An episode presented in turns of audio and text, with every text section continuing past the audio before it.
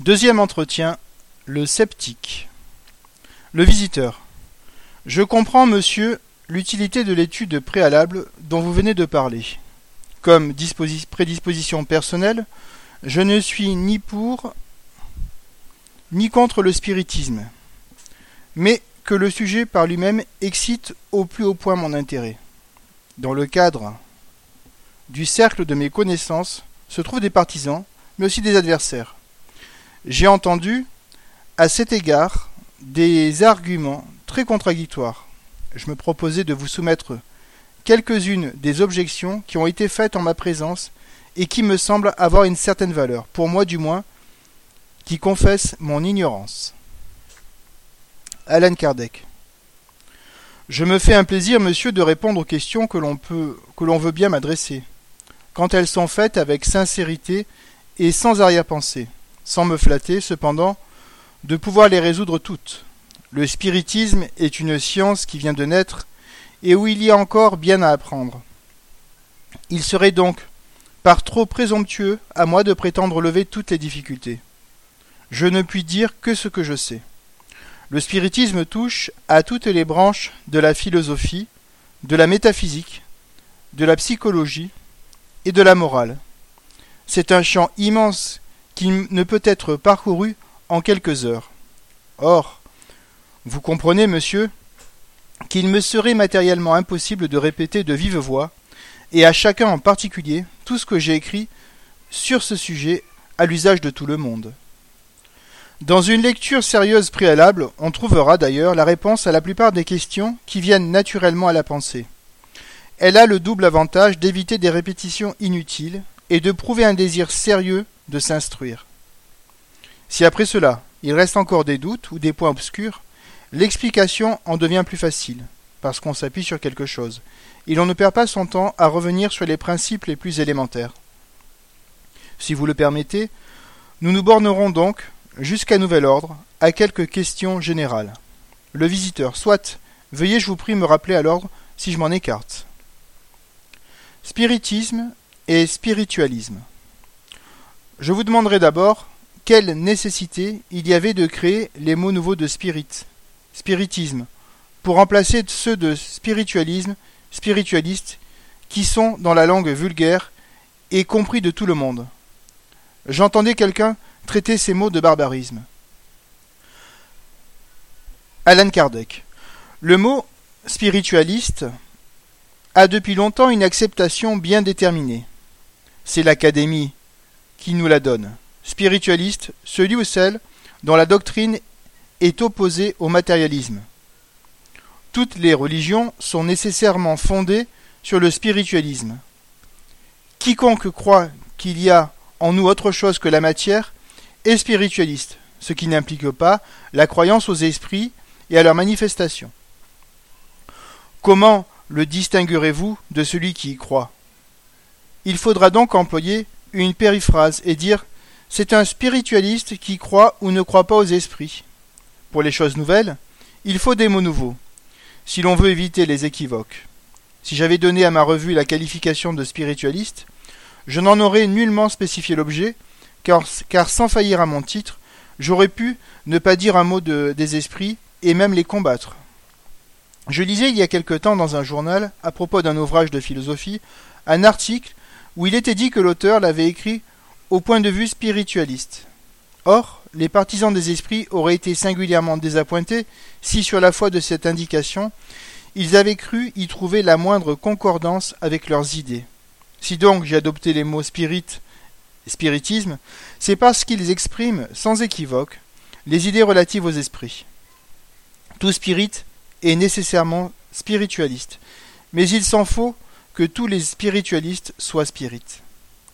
Les esprits seraient une chimère, qu'il serait encore utile d'avoir des termes spéciaux pour ce qui les concerne, car il faut des mots pour les idées fausses comme pour les idées vraies. Ces mots d'ailleurs ne sont pas plus barbares que ceux que les sciences, les arts et l'industrie créent chaque jour. Ils ne le sont assurément pas plus que ceux que Gall a imaginés pour sa nomenclature des facultés telles que sécrétivité, amativité, combativité, alimentivité, affectionivité etc. Il y a des gens qui, par esprit de contradiction, critiquent tout ce qui ne vient pas d'eux, et veulent se donner un air d'opposition. Ce qui soulève d'aussi misérables chicanes ne prouve qu'une chose, c'est la petitesse de leurs idées. S'attaquer à des bagatelles semble, et semblable, c'est prouver qu'on est à court de bonnes raisons. Spiritualisme, spiritualiste, sont des mots anglais, employés aux États-Unis dès le début des manifestations. On s'en est d'abord servi quelque temps en France, mais dès que parurent ceux de spirit et spiritisme, on en comprit si bien l'utilité qu'ils furent immédiatement acceptés par le public. Aujourd'hui, l'usage en est tellement consacré que les adversaires eux-mêmes, ceux qui les premiers ont crié au barbarisme, n'en emploient pas d'autres. Les sermons et les mandements, qui fulminent contre le spiritisme et les spirites, n'auraient pu s'emporter la confusion dans les idées, jeter l'anathème au spiritualisme et aux spiritualistes. Barbare ou non, ces mots sont désormais passés dans la langue usuelle et dans toutes les langues de l'Europe. Ce sont les seuls employés dans toutes les publications pour ou contre faites dans tous les pays. Ils ont formé la tête de colonne de la nomenclature de la nouvelle science. Pour exprimer les phénomènes spéciaux de cette science, il fallait des termes spéciaux. Le spiritisme a désormais sa nomenclature, comme la chimie a la sienne. Dissidence. Le visiteur. Cette diversité dans la croyance de ce que vous appelez une science en est, ce me semble, la condamnation. Si cette science reposait sur des faits positifs, ne devrait-elle pas être la même en Amérique et en Europe? Alan Kardec.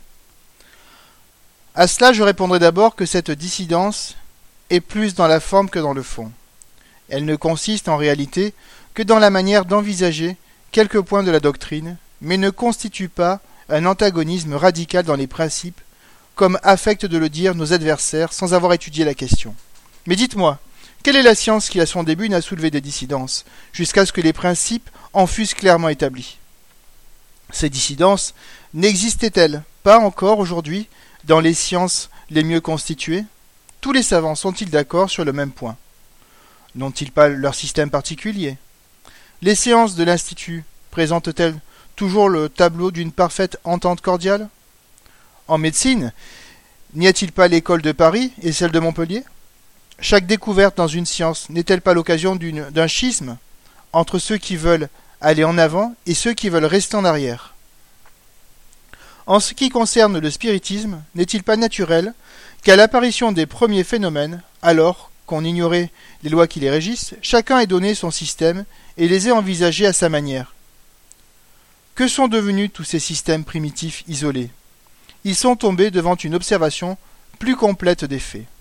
Quelques années ont suffi pour établir l'unité grandiose qui prévaut aujourd'hui dans la doctrine et qui rallie l'immense majorité des adeptes, sauf quelques individualistes qui ici, comme en toute chose, se cramponnent aux idées primitives et meurent avec elles. Quelle est la science?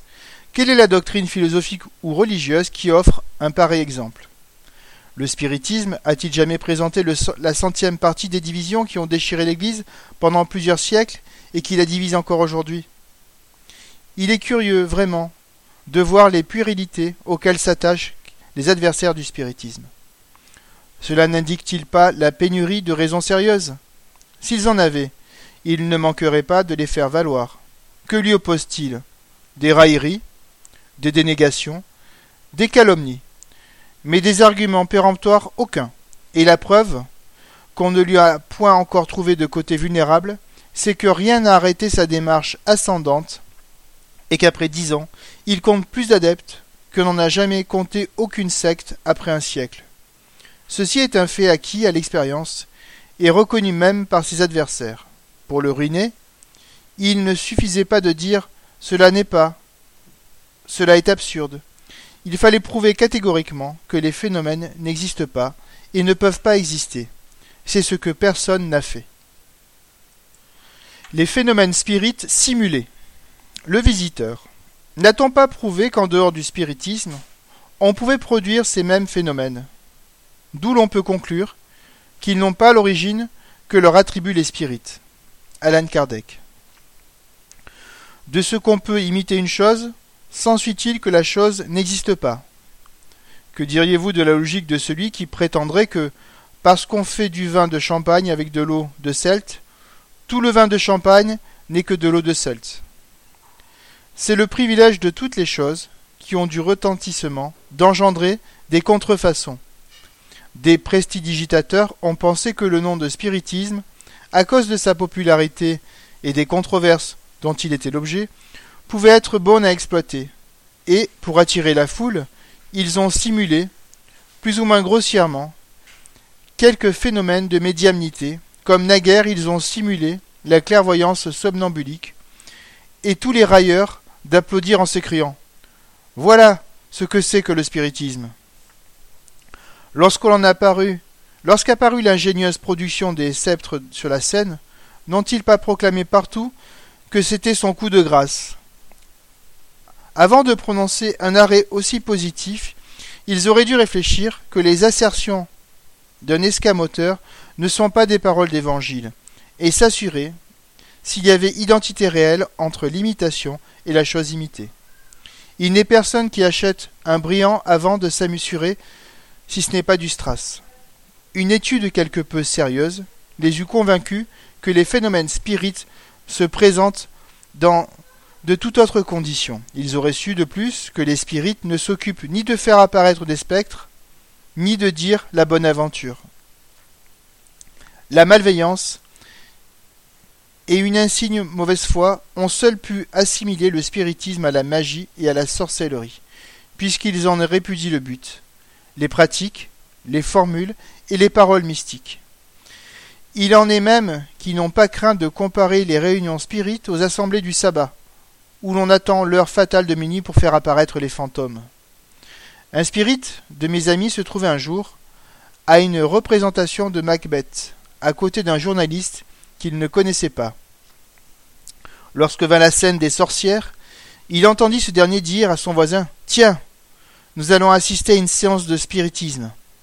C'est justement ce qu'il me faut pour mon prochain article. Je vais savoir comment les choses se passent. S'il y avait ici un de ces fous je lui demanderai s'il se reconnaît dans ce tableau. Je suis un de ces fous, lui dit le spirit, et je puis vous certifier que je ne m'y reconnais pas du tout, car bien que j'ai assisté à des centaines de réunions spirites, je n'y ai jamais rien vu de semblable. Si c'est là où vous venez puiser les renseignements pour votre article, il ne brillera pas par la vérité. Beaucoup de critiques n'ont pas de base plus sérieuse. Sur qui tombe le ridicule Si ce n'est sur ceux qui s'avancent aussi étourdiment? Quant au spiritisme, son crédit, loin d'en souffrir, s'en est accru par le retentissement que toutes ces manœuvres lui ont donné, en appelant l'attention d'une foule de gens qui n'en avaient point entendu parler. Elles ont provoqué l'examen et augmenté le nombre des adeptes, parce qu'on a reconnu qu'au lieu d'une plaisanterie, c'était une chose sérieuse. L'impuissance des détracteurs. Le visiteur. Je conviens que parmi les détracteurs du spiritisme, il y a des gens inconséquents, comme celui dont vous venez de parler. Mais à côté de cela, n'y a-t-il pas des hommes d'une valeur réelle et dont l'opinion est d'un certain poids Alan Kardec. Je ne le conteste nullement. À cela, je réponds que le spiritisme compte aussi dans ses rangs bon nombre d'hommes d'une valeur non moins réelle. Je dis plus, c'est que l'immense majorité des spirites se compose d'hommes, d'intelligence et d'études. La mauvaise foi seule peut dire qu'ils se recrutent parmi les bonnes femmes et les ignorants. Un fait péremptoire répond d'ailleurs à cette objection. C'est que, malgré leur savoir ou leur position officielle, aucun n'a réussi à arrêter la marche du spiritisme. Et pourtant, il n'en est pas un, depuis la plus mince feuilletoniste, qui se soit flatté de lui porter le coup mortel que tous, sans exception, ont aidé sans le vouloir à le vulgariser. Une idée qui résiste à tant d'efforts, qui s'avance sans broncher à travers la grêle de traits qu'on lui lance, ne prouve-t-elle pas sa force et la profondeur de ses racines. Ce phénomène ne mérite-t-il pas l'attention des penseurs sérieux? Aussi, plus d'un se dit-il aujourd'hui qu'il doit y avoir là quelque chose, peut-être un de ces grands mouvements irrésistibles qui, de temps à autre, remue les sociétés pour les transformer. Ainsi, en a-t-il toujours été de toutes les idées nouvelles, appelées à révolutionner le monde, elles rencontrent des obstacles parce qu'elles ont à lutter contre les intérêts, les préjugés, les abus qu'elles viennent renverser, mais comme elles sont dans les desseins de Dieu pour accomplir la loi du progrès de l'humanité, quand l'heure est venue, rien ne saurait les arrêter. C'est la preuve qu'elles sont l'expression de la vérité. Cette impuissance des adversaires du spiritisme prouve d'abord, comme je l'ai dit, l'absence de bonnes raisons, puisque celles qui lui opposent ne convainquent pas. Mais elle tient une autre cause qui déjoue toutes leurs combinaisons. Ils s'étonnent de son envahissement malgré tout ce qu'ils font pour l'arrêter. Aucun n'en trouve la cause, parce qu'ils la cherchent là où elle n'est pas. Les uns la voient dans la plus grande puissance du diable, qui se montrerait ainsi plus fort qu'eux, et même que Dieu, les autres dans l'accroissement de la folie humaine. L'erreur de tous est de croire que la source du spiritisme est unique et qu'elle repose sur l'opinion d'un homme. De là l'idée qu'en ruinant l'opinion de cet homme, ils ruineront le spiritisme. Ils cherchent cette source sur la terre tandis qu'elle est dans l'espace. Elle n'est pas sur un point, elle est partout, parce que les esprits se manifestent partout, dans tous les pays, au palais comme à la chaumière. La véritable cause est donc dans la nature même du spiritisme, qui ne reçoit pas son impulsion d'un seul, mais qui permet à chacun de recevoir directement des communications des esprits et de s'assurer ainsi de la réalité des faits. Comment persuader à des millions d'individus que tout cela n'est que jonglerie, charlatanisme, escamotage, tour d'adresse, quand ce sont eux-mêmes qui obtiennent ces résultats sans le concours de personne? Leur fera-t-on croire qu'ils sont leurs propres compères et font du charlatanisme ou de l'escamotage pour eux tout seuls?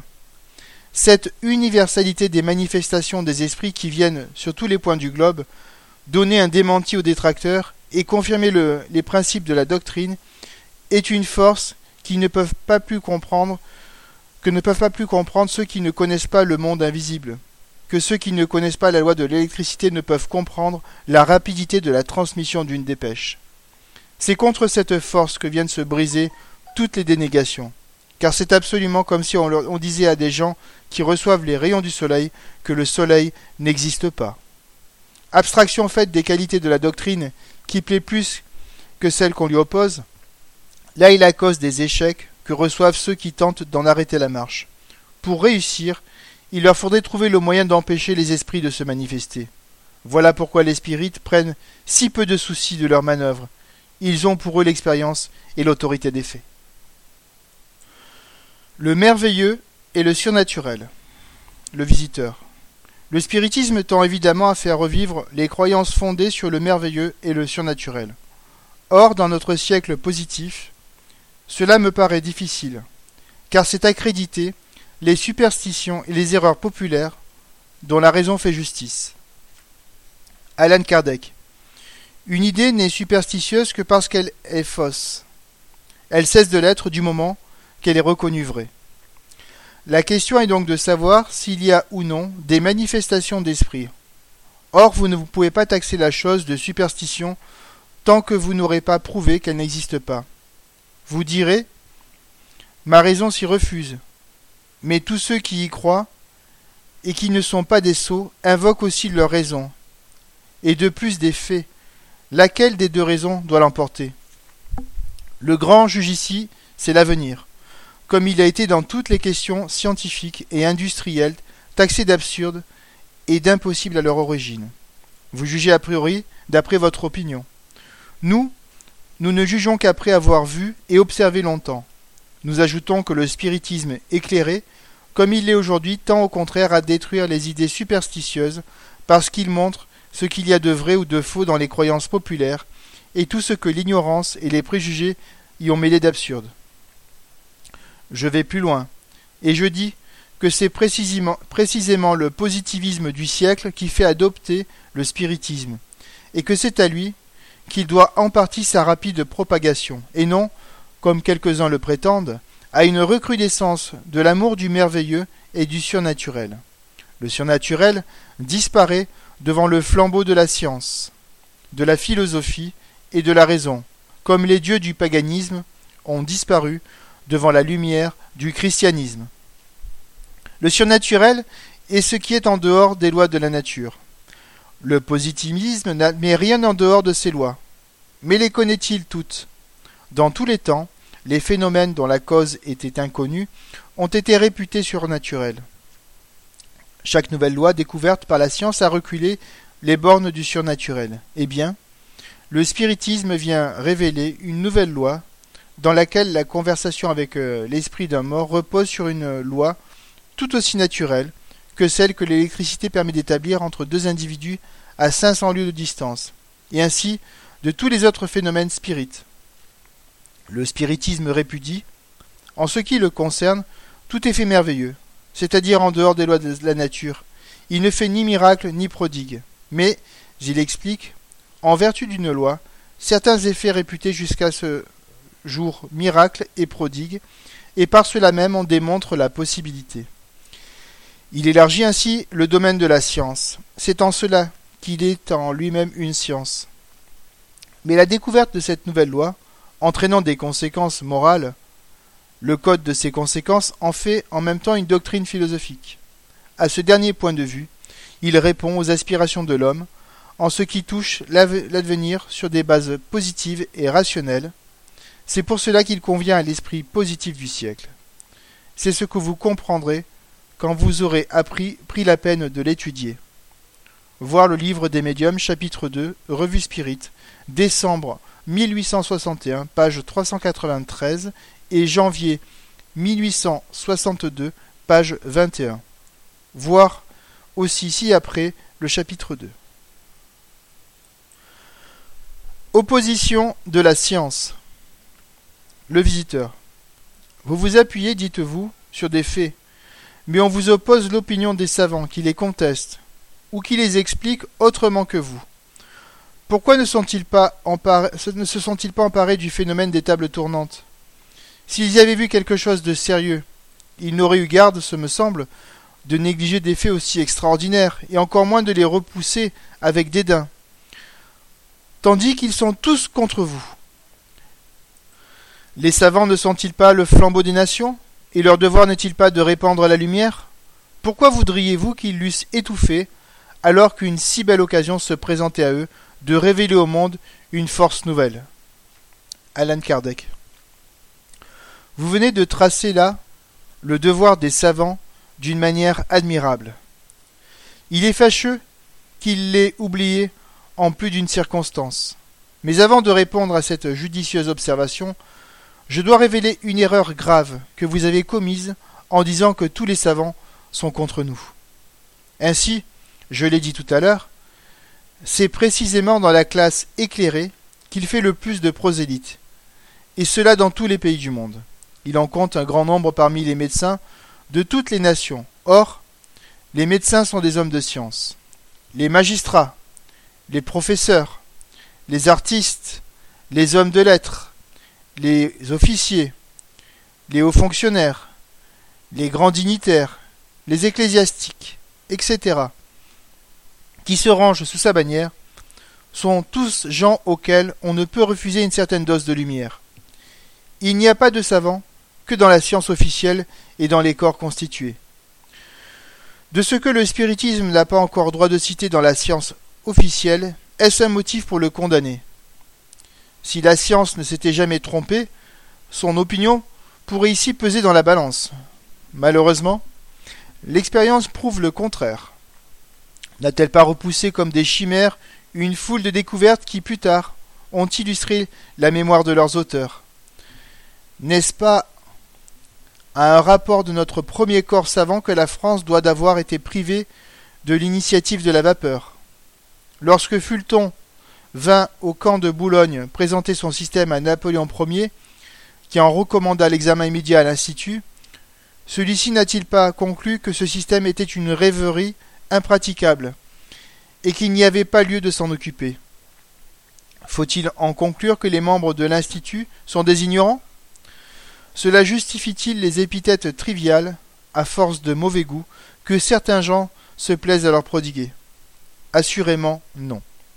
Il n'est personne de sensé qui ne rende justice à leurs éminents savoirs tout en reconnaissant qu'ils ne sont pas infaillibles, et qu'ainsi leur jugement n'est pas en dernier ressort surtout en fait d'idées nouvelles.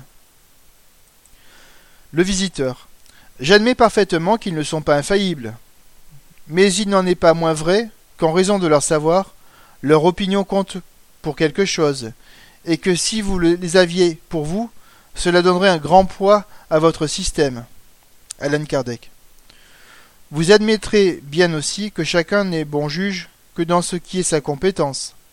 Si vous voulez bâtir une maison, prendrez-vous un musicien. Si vous êtes malade, vous ferez-vous soigner par un architecte. Si vous avez un procès, prendrez-vous l'avis d'un danseur.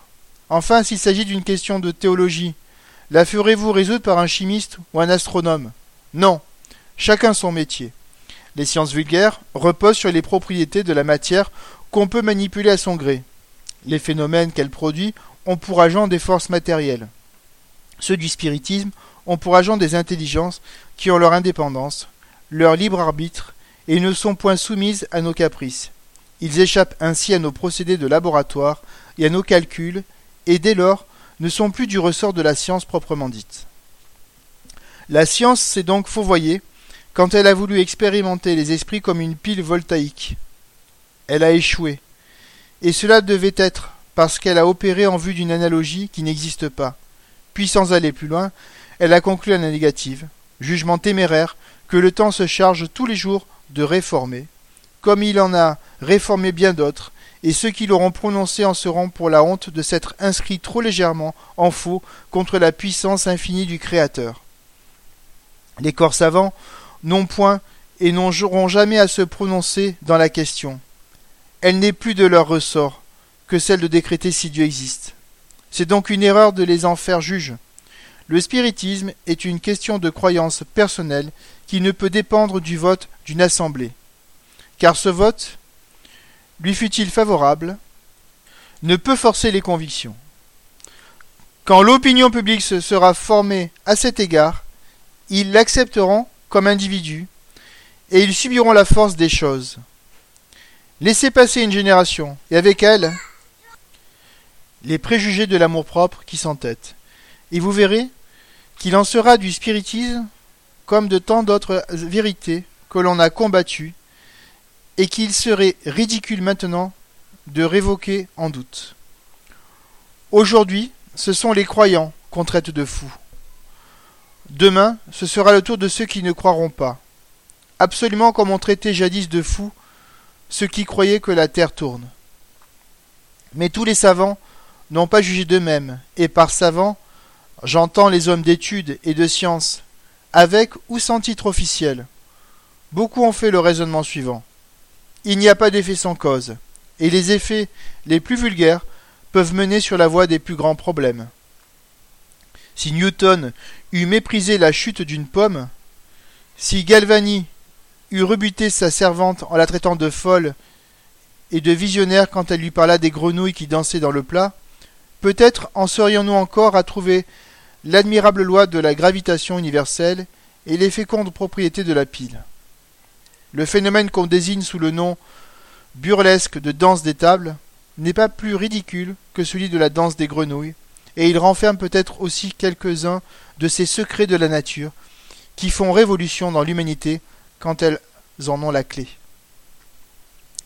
Ils se sont dit en outre, puisque tant de gens s'en occupent, puisque des hommes sérieux en ont fait une étude, il faut qu'il y ait quelque chose, une illusion, une tocade, si l'on veut ne pas avoir ce caractère de généralité. Elle peut séduire un cercle, une coterie, mais elle ne fait pas le tour du monde. Gardons-nous donc de nier la possibilité de ce que nous ne comprenons pas, de peur de recevoir tôt ou tard un démenti qui ne fera pas l'éloge de notre perspicacité. Le visiteur. Très bien. Voilà un savant qui raisonne avec sagesse et prudence. Et sans être savant, je pense comme lui. Mais remarquez qu'il n'affirme rien. Il doute, Or, sur quoi baser la croyance? À l'existence des esprits, et surtout à la possibilité de communiquer avec eux. Alan Kardec. Cette croyance s'appuie sur le raisonnement et sur les faits.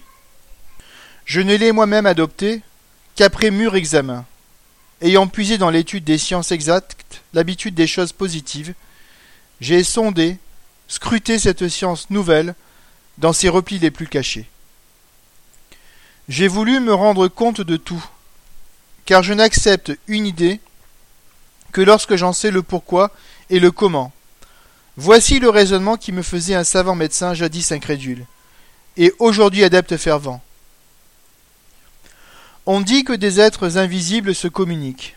Et pourquoi pas Avant l'invention du microscope, soupçonnait-on l'existence de ces milliards d'animalcules qui causent tant de ravages dans l'économie Où est l'impossibilité matérielle qu'il y ait dans l'espace des êtres qui échappent à nos sens? Aurions-nous par hasard la ridicule prétention de tout savoir et de dire à Dieu qu'il ne peut pas nous en apprendre davantage? Si ces êtres invisibles qui nous entourent sont intelligents, pourquoi ne se communiqueraient-ils pas à nous?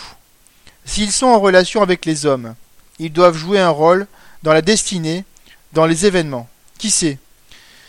C'est peut-être une des puissances de la nature, une de ces forces occultes que nous ne soupçonnions pas. Quel nouvel horizon cela ouvrirait à la pensée Quel vaste champ d'observation La découverte du monde des invisibles serait bien autre chose que celle des infiniment petits.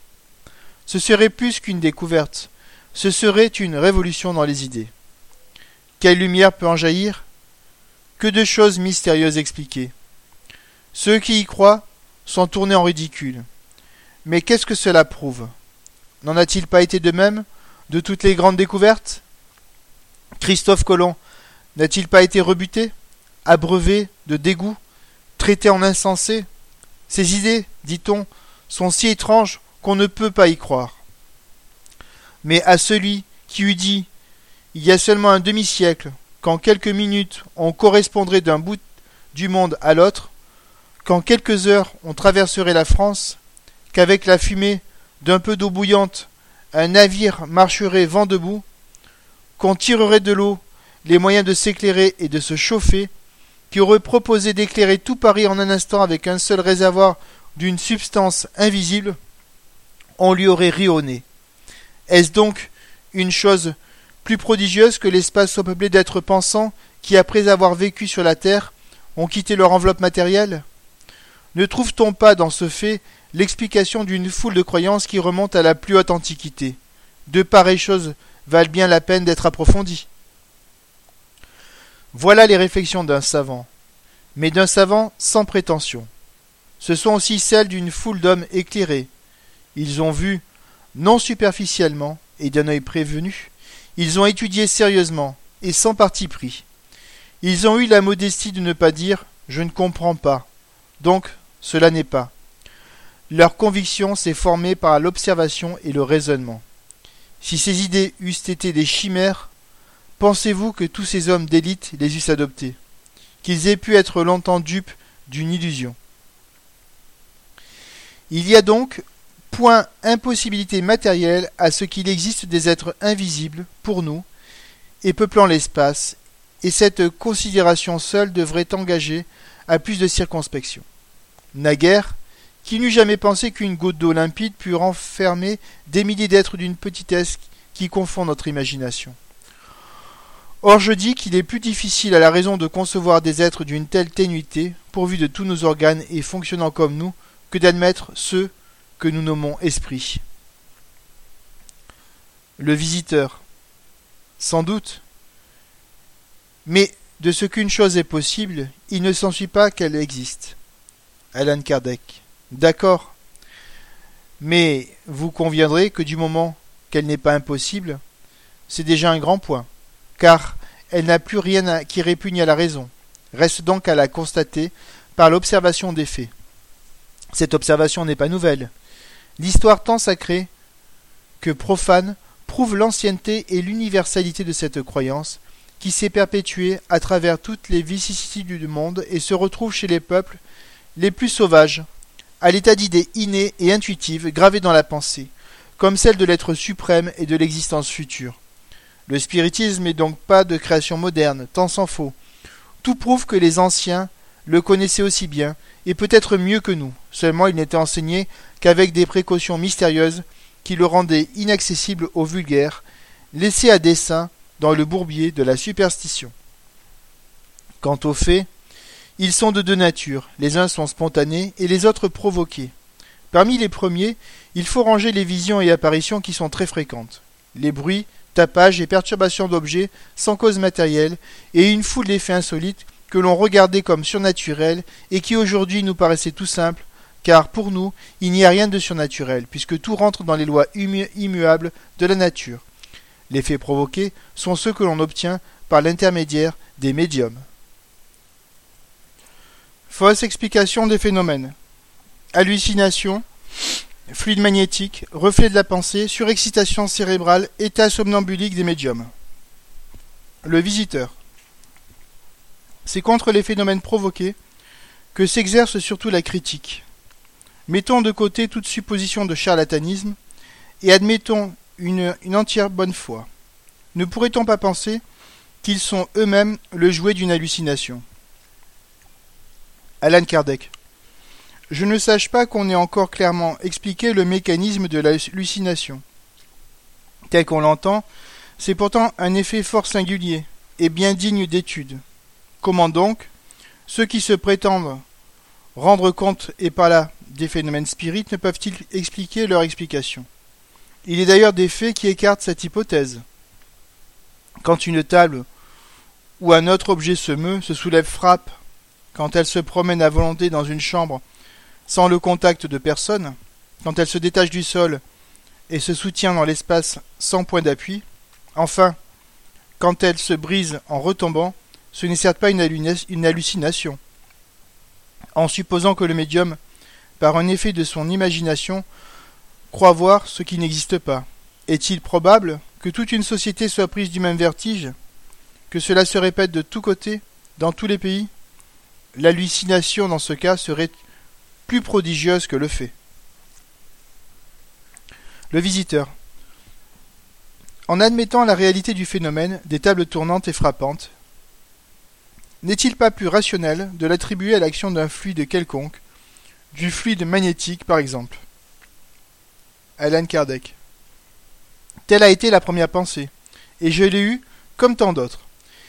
Si les effets se fussent bornés à des effets matériels, Nul doute qu'on pourrait les expliquer ainsi, mais quand ces mouvements et ces coups ont donné des preuves d'intelligence, quand on a reconnu qu'ils répondaient à la pensée avec une entière liberté, on en a tiré cette conséquence que si tout, est fait à une cause, tout est fait intelligent à une cause intelligente. Est-ce là l'effet d'un fluide, à moins de dire que ce fluide est intelligent? Quand vous voyez les bras du télégraphe faire des signaux qui transmettent la pensée. Vous savez bien que ce ne sont pas ces bras de bois ou de fer qui sont intelligents, mais vous dites qu'une intelligence les fait mouvoir. Il en est de même de la table. Y a-t-il, oui ou non, des effets intelligents? Là est la question.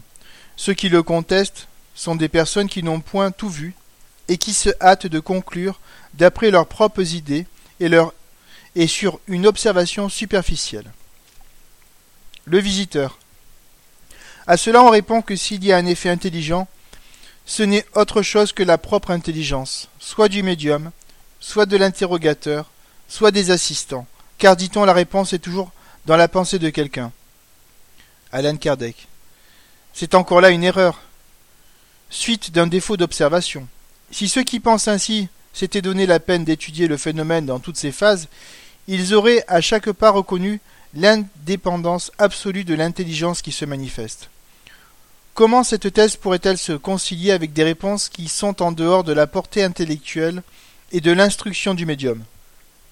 Qui contredit ses idées, ses désirs, ses opinions, ou qui déroutent complètement les prévisions des assistants Des médiums qui écrivent dans une langue qu'ils ne connaissent pas, ou dans leur propre langue, quand ils ne savent ni lire ni écrire. Cette opinion, à première vue, n'a rien d'irrationnel, j'en conviens, mais elle est démentie par des faits tellement nombreux et tellement concluants que le doute n'est plus possible. Du reste, en admettant même cette théorie, le phénomène, loin d'être simplifié, serait bien autrement prodigieux. Et quoi? La pensée se réfléchirait sur une surface comme la lumière? Le son Le calorique? En vérité, il y aurait là de quoi exercer la sagacité de la science. Et puis, Ce qui ajouterait encore au merveilleux, c'est que sur vingt personnes réunies, ce serait précisément la pensée de tel ou de tel qui serait réfléchie, et non la pensée de tel autre. Un pareil système est insoutenable. Il est vraiment curieux de voir les contradicteurs s'ingénier à chercher des causes cent fois plus extraordinaires et difficiles à comprendre que celles qu'on leur donne. Le visiteur. Ne pourrait-on pas admettre, selon l'opinion de quelques-uns, que le médium est dans un état de crise et jouit d'une lucidité qui donne une perception somnambulique, une sorte de double vue, ce qui expliquerait l'extension momentanée des facultés intellectuelles, car dit-on, les communications obtenues par les médiums ne dépassent pas la portée de celles qu'on obtient par les somnambules. Alan Kardec. C'est encore là un de ces systèmes qui ne soutiennent pas un examen approfondi. Le médium n'est ni en crise, ni en sommeil, mais parfaitement éveillé, agissant et pensant comme tout le monde, sans rien avoir d'extraordinaire. Certains effets particuliers ont pu donner lieu à cette méprise, sans rien avoir d'extraordinaire. Mais quiconque ne se borne pas à juger les choses par la vue d'une seule face, reconnaîtra sans peine que le médium est doué d'une faculté particulière qui ne permet pas de le confondre avec le somnambule, et la complète indépendance de sa pensée est prouvée par des faits de la dernière évidence. Abstraction faite des communications écrites, quel est le somnambule qui a jamais fait jaillir une pensée d'un corps inerte? Qui a produit des apparitions visibles et même tangibles? Qui a pu maintenir un corps grave dans l'espace sans point d'appui? Est-ce par un effet somnambulique qu'un médium a dessiné un jour, chez moi, en présence de vingt témoins, le portrait d'une jeune personne morte depuis dix-huit mois et qu'il n'avait jamais connue Portrait reconnu par le père présent à la séance? Est-ce par un effet somnambulique qu'une table répond avec précision aux questions proposées, même à des questions mentales? Assurément, si l'on admet que le médium soit dans un état magnétique, il me paraît difficile de croire que la table soit somnambule. On dit encore que les médiums ne parlent clairement que de choses connues. Comment expliquer le fait suivant Et sans autre du même genre, un de mes amis, très bon médium écrivain, demande à un esprit si une personne qu'il a perdue de vue depuis quinze ans est encore de ce monde. Oui, elle vit encore, lui est-il répondu. Elle demeure à Paris, telle rue et tel numéro. Il va et trouve la personne à l'adresse indiquée. Est-ce là de l'illusion? Sa pensée pouvait d'autant moins lui suggérer cette réponse qu'en raison de l'âge de la personne, il y avait toute probabilité qu'elle n'existait plus. Si dans certains cas on a vu des réponses s'accorder avec la pensée, est-il rationnel d'en conclure que ce soit une loi générale? En cela, comme en toute chose, les jugements précipités sont toujours dangereux, parce qu'ils peuvent être infirmés par des faits que l'on n'a pas observés.